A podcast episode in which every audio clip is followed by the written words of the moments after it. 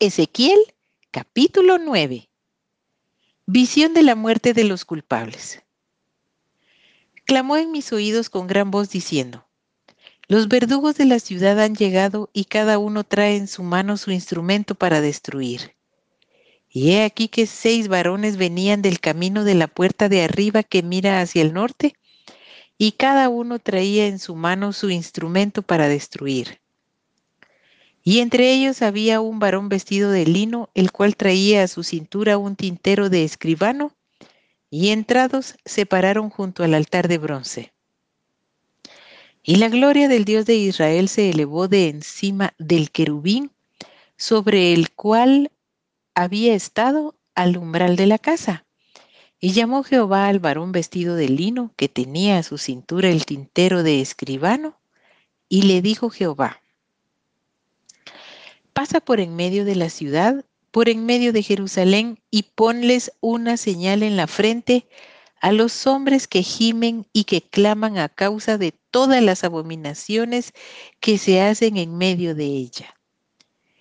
Y a los otros dijo, oyéndolo yo, pasad por la ciudad en pos de él y matad. No perdone vuestro ojo, ni tengáis misericordia.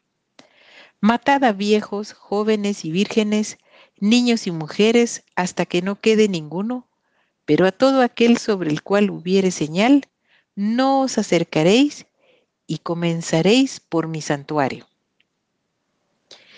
Comenzaron pues desde los varones ancianos que estaban delante del templo, y les dijo, Contaminad la casa y llenad los atrios de muertos. Salid. Y salieron y mataron en la ciudad.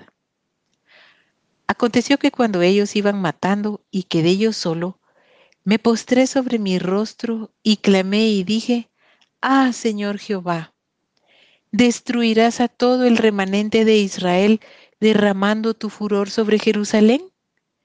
Y me dijo, La maldad de la casa de Israel y de Judá es grande sobremanera, pues la tierra está llena de sangre y la ciudad está llena de perversidad, porque han dicho, ha abandonado Jehová la tierra y Jehová no ve. Así pues, haré yo. Mi ojo no perdonará ni tendré misericordia. Haré recaer el camino de ellos sobre sus propias cabezas. Y he aquí que el varón vestido de lino que tenía el tintero a su cintura respondió una palabra diciendo, He hecho conforme a todo lo que me mandaste.